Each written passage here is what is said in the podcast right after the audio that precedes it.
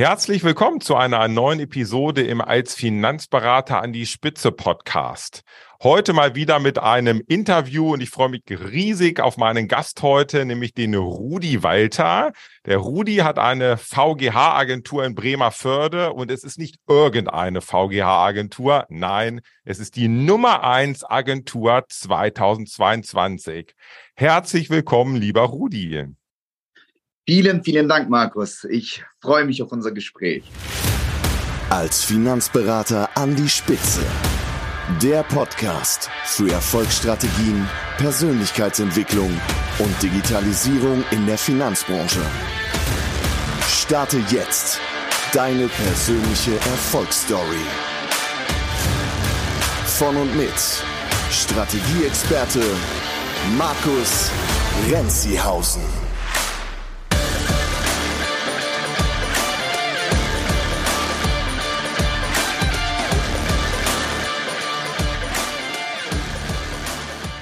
Ja, Rudi, wir beide kennen uns jetzt. Ich habe mal geguckt, mal so in, in meiner Aufzeichnung gut zwei Jahre. Wir haben irgendwie so Anfang 2021 habe ich in meiner Aufzeichnung hatten wir so die ersten Coaching Calls. Und dann haben mhm. wir ja 2021 eine Zeit zusammengearbeitet. Du hast mich hier auch einmal in Nordheim besucht zu einem Roundtable. Wir haben einen ganzen Tag zusammengearbeitet und ja, in den letzten zwei Jahren ist wahnsinnig viel bei dir passiert. 2021, 2022 und ähm, ja, dann hast du mir kurz vor Weihnachten so eine schöne Sprachmemo geschickt, mhm. habe ich mich riesig gefreut am 23.12.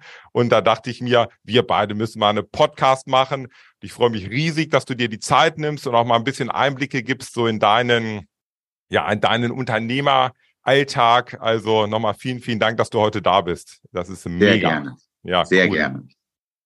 Rudi, äh, erzähl doch einfach mal ganz kurz, vielleicht mal so einen kurzen Abriss wie bist du so in die Finanzbranche? Äh, wie bist du da gestartet? Was waren so die Anfänge und wie bist du da hingekommen, wo du jetzt heute bist mit deiner Agentur? Vielleicht einfach, dass die Hörer mal so einen kurzen Abriss haben. Wer ist der Rudi Weiter und wie war so deine Entwicklung?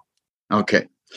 Äh, ja, ich äh, finde die Story recht spannend, muss ich sagen, denn ich bin ähm, auf diesen Beruf in der neunten Klasse gestoßen. Und zwar ähm, musste ich ein Praktikum absolvieren und ich hatte keine Ahnung, wo und wie und was ich machen sollte. Und mein damaliger Fußballtrainer, der hat gesagt, weißt du was, komm mal mit mir mit. Der war damals bei der Victoria-Versicherung so eine Art Vertriebsleiter oder so. Okay. Und hat mich dann mitgenommen zwei Wochen lang und hat mich in verschiedene Agenturen, ja, abgestellt, abgesetzt. Und äh, und ich kann mich wirklich an eine sehr schöne Szene erinnern, weil wir sind dann äh, rumgefahren, haben Kundentermine gemacht, es gab Kaffee und Kuchen, das war eine interessante Erfahrung, also diesen Beruf mal so kennenzulernen. Aber dann war eine Situation, da ging es um eine Altersvorsorge. Und ich war ja in der neunten Klasse, ich hatte von Tuten und Blasen wirklich keine Ahnung. Und dann erzählte er irgendetwas von Altersarmut und Probleme und hat die ja. Lücke aufge, aufgezeigt. Und ich, ich, ich war im Schock. Ich habe ich hab gedacht, Mensch, und dann im positiven Schock dann wiederum, weil ich dachte, was für ein Glück hat dieser Kunde, dass der okay. Berater ihm das jetzt alles aufzeigt und ihnen das erklärt und die eine passende Lösung dann ausgearbeitet haben. Und ungelogen seit diesem Tag stand für mich fest, ich werde Versicherungsvertreter und der Beruf hatte für mich wirklich Heldenstatus. Also äh, ich äh, war Krass. hellauf begeistert. wow. Ja, und äh, so kam es dann auch. Ich habe dann ähm, eine Ausbildung absolviert, 2003 bis 2006, äh, bei der VGH-Versicherung in einer Agentur. Ja. Und ähm, ja, und die VGH-Versicherung ist ein klassischer Sachversicherer, sage ich mal, ist auch viel im landwirtschaftlichen Bereich, aber auch Gewerbe und Privatkunden unterwegs und so ein typischer Rundumversicherer. Mhm. Und da habe ich so meine ersten Erfahrungen im Außendienst äh, gemacht und war dann zwei Jahre noch ähm, nach meiner Lehre dort angestellt, bis ich dann ein Angebot bekommen habe in Bremerförde, ähm, ja, einen kleinen Kundenbestand zu übernehmen. Das war 2008 ähm, äh, mit ungefähr so, das waren 600 Kunden, meine ich, und 300.000 Sach-Kfz-Bestand. Okay. Und so bin ich am 1.3.2008 in die Selbstständigkeit gewechselt und äh, durchgestartet. Ja, genau. krass. Und mhm. ähm, aus diesen Kunden, 600 Kunden, wie viel sind da mittlerweile raus geworden, jetzt so in den 15 Jahren etwa? Genau. Ähm, es sind jetzt knapp 2400, 2500 Kunden. Ja. Ähm, und äh, ich muss dazu sagen, aber 2011 äh, habe ich noch einen kleinen äh, Nachschuss bekommen, sodass ich ungefähr bei 1300 Kunden ungefähr war. Und von 1300 Kunden bis jetzt habe ich das dann quasi aufgebaut dann. Okay. Ja. Mm. Okay, dann bist du ja, also ist eigentlich fast eher ungewöhnlich bei uns in der Finanzbranche, so relativ straight. Eine neunte Klasse, es war klar, ich werde Versicherungsvertreter. dann machst du dort die Ausbildung im Unternehmen, arbeitest noch zwei, drei Jahre als Angestellter und gehst dann im gleichen Unternehmen, im gleichen Haus in die Selbstständigkeit. Das ist ja echt krass straight durchgezogen, ne? ja, äh, das stimmt. Ich äh, mag Ziele und ich brauche sie auch für mein Leben. Okay.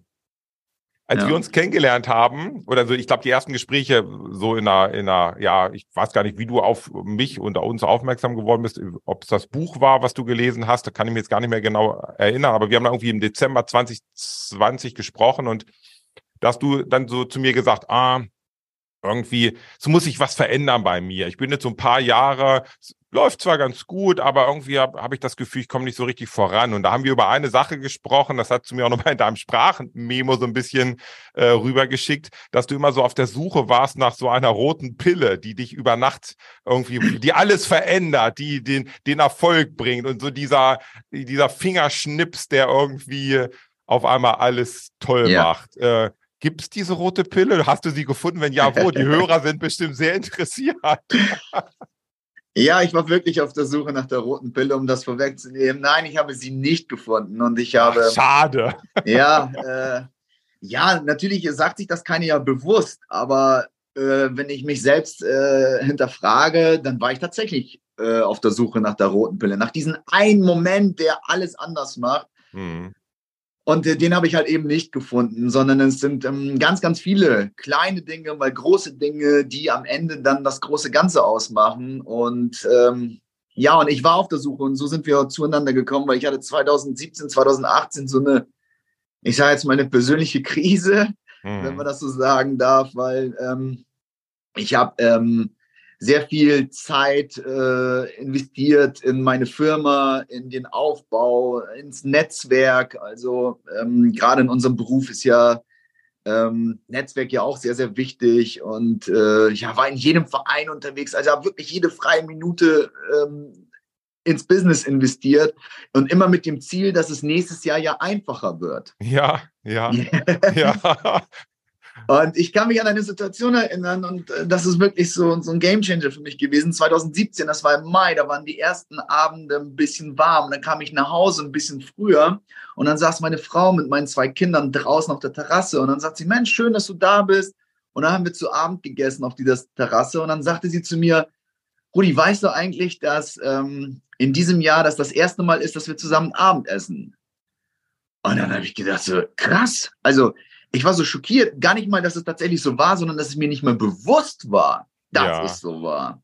Ja. Und da fing alles an, bei mir zu arbeiten, ob das so seine Richtigkeit hat. Also sehr, sehr viel zu tun und dann, ich sage jetzt mal, ähm, ja, zwar in irgendeiner Weise Erfolg zu haben, aber, aber auch nicht der Erfolg, den ich mir erhofft habe und auch nicht mit dem Aufwand, den ich dafür betrieben habe. Und so war ich dann wirklich ab 2018 ganz konkret immer auf der Suche und habe das ein oder andere ausprobiert und bin dann irgendwann auf dein Buch gestoßen und Podcast und äh, ja, und dann hatten wir irgendwann Kontakt zusammen. Ja, das ist also ist aber typisch, was du so beschreibst. Ne? Man ist so, klar, wir sind Unternehmer, wir wollen erfolgreich sein und dann äh, gibt es aber leider, oder was heißt leider, zum Glück zwei Seiten dieser Erfolgsmedaille, wie ich immer so schön sage. Das eine ist finanzieller Erfolg. Und ich glaube, ich kann mich ja auch erinnern, als wir gestartet sind, war es ja nicht so, dass du finanziell unerfolgreich warst. Du warst ja schon erfolgreich.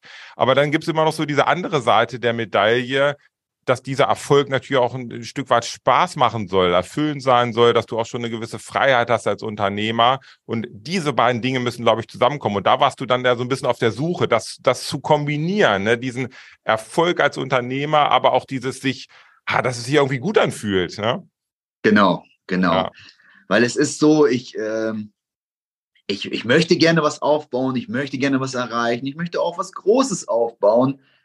Aber ich möchte äh, nicht alles andere dafür unterordnen zu müssen und mhm. ähm, alles, ich sage jetzt mal, aufopfern müssen, um, um den Erfolg tatsächlich dann zu erreichen, sondern dann irgendwie so eine Balance zu finden. Ähm, ja, da war ich auf der Suche und äh, glaube, äh, bin auch dann fündig geworden. Ja. Ähm, mhm. Du hast gesagt, waren da so verschiedene Bausteine.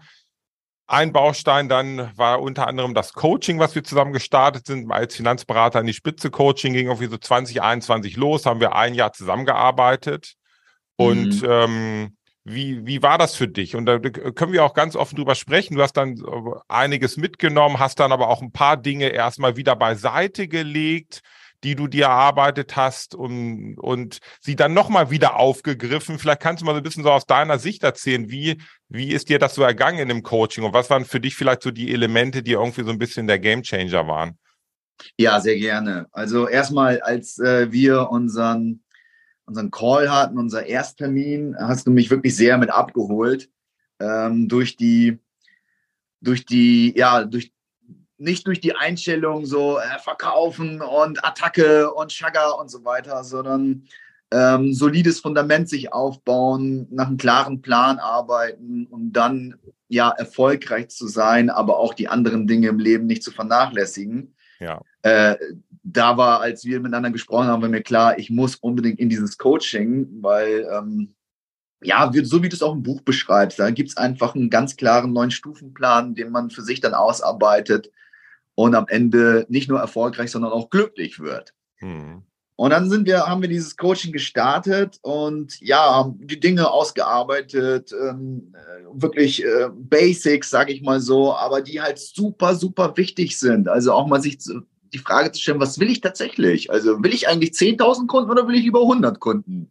Ja. Und ähm, will ich äh, Massengeschäft oder will ich vielleicht, äh, ja, ähm, ähm, ausgesuchtes oder selektiertes Geschäft. Was Ein bisschen spezialisierter, macht. genau, ja, korrekt. Genau. Ja.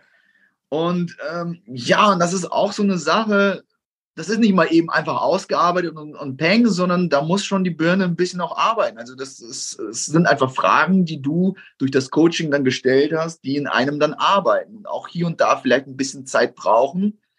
Das heißt, ähm, da muss man auch nicht ungeduldig werden. Und ja, und so bin ich dann ja im Coaching, dann habe ich mich weiter durchgearbeitet. Es gab die Calls und dann kamen so die ganz typischen Herausforderungen, wie wir die immer alle haben. Betrieb brennt, man hat so viel zu tun. Ja, ja.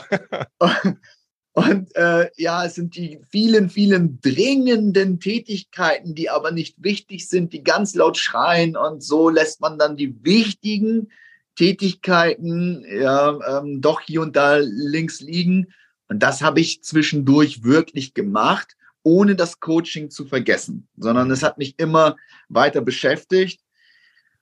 Genau, weil halt auch man nicht sofort eine Antwort auf jede Frage hatte, weil man, ähm, ich habe sehr, sehr viel Input mitgenommen und das ist das, was ich auch so toll an diesem Coaching fand, weil es halt nicht nur um den klassischen Vertrieb geht, sondern um, um die Basic-Fragen, aber auch um, ja, wie schaffst du es, ein Beratungs- und Servicekonzept aufzubauen, was das Ganze noch leichter und einfacher macht. Und äh, das musste man ja natürlich auf sich runtermünzen, auf sich runterbrechen. Und, und da war hier und da eine Herausforderung, wo aber, muss ich sagen, im Nachhinein, wenn ich die Calls deutlich öfter ähm, benutzt hätte oder genutzt hätte, dann wäre ich auch viel früher zu dem Erfolg gekommen, den ich jetzt dadurch äh, erlangt habe. Ja.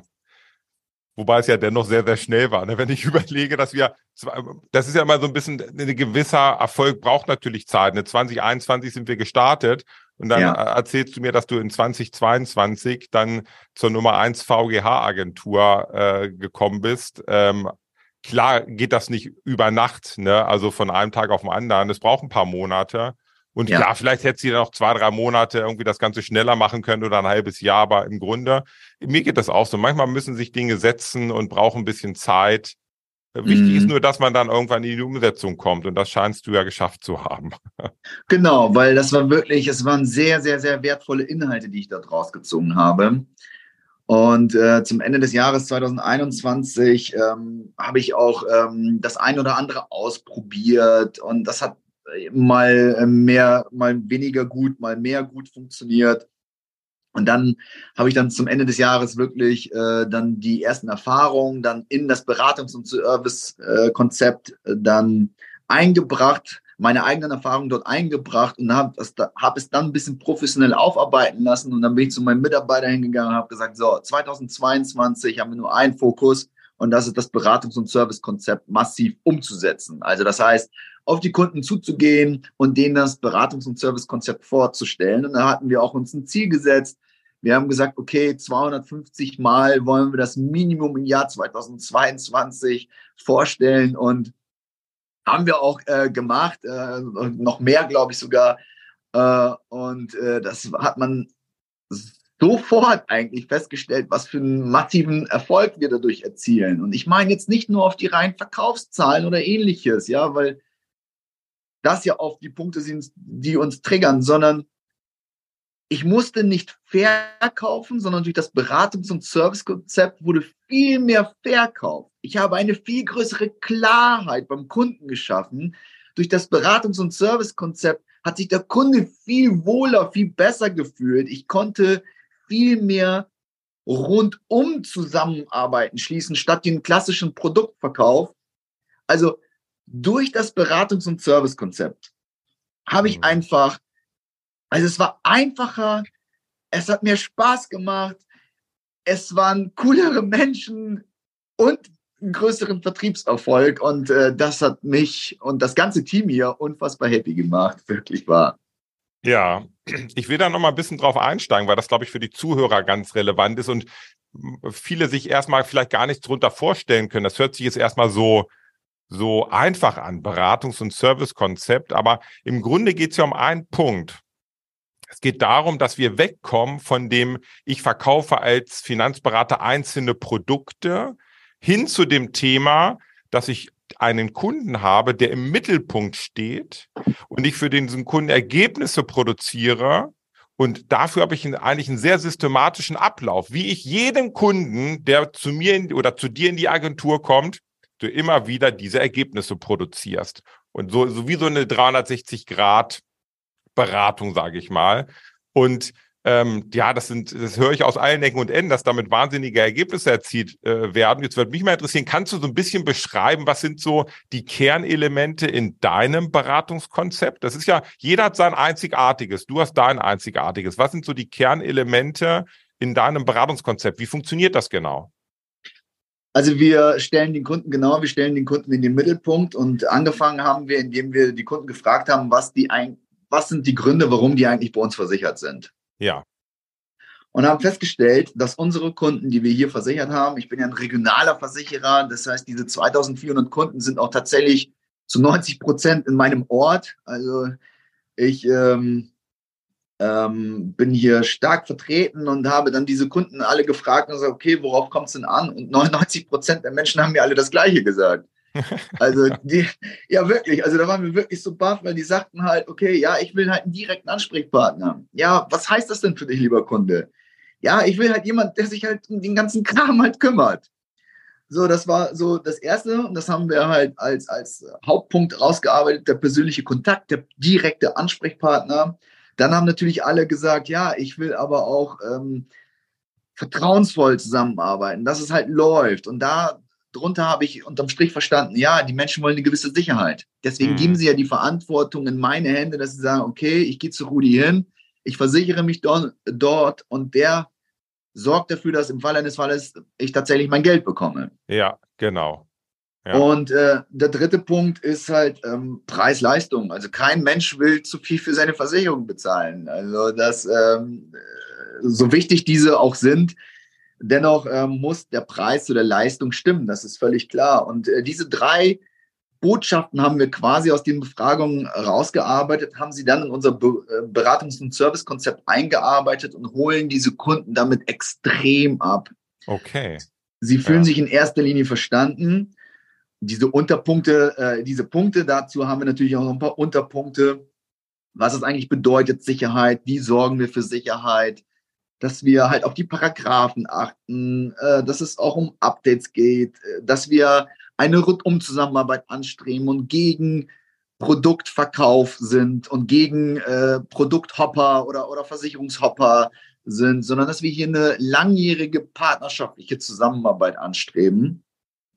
Und der letzte Punkt von ähm, dem Beratungs- und Servicekonzept ist, dem wir nach ein, zwei Monaten hinzugefügt haben, dass wir den Kunden je nach Lebenslage ähm, ja so ein Grundkonzept für die eigenen Versicherungen aufzeigen. Also welche Versicherungen sind grundsätzlich wichtig mhm. und welche, welche, welche davon sind sinnvoll und welche sind nur Ergänzungen. Also wenn ich sage immer, ergänzende Versicherungen sind für mich die Versicherungen, lieber Kunde. Wenn du mich fragst, brauche ich sie, dann muss ich sagen, nein, brauchst du nicht.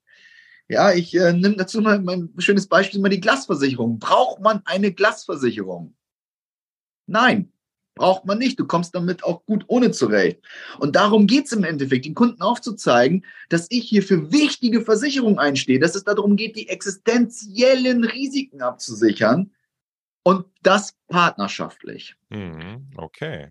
Und seit wir das dann vorgestellt haben, dann haben die Menschen eine gewisse Klarheit, eine Übersicht und gewinnen Vertrauen zu uns und gehen dann diese Zusammenarbeit gerne mit uns dann ein. Das war der erste Teil meines Interviews mit Rudi Walter, der Nummer 1 VGH Agentur. Du kannst sicher sein, dass auch in Teil 2 ganz viele wertvolle Themen und Inspirationen für dich dabei sind. Also auf jeden Fall reinhören. Bis bald. Ciao.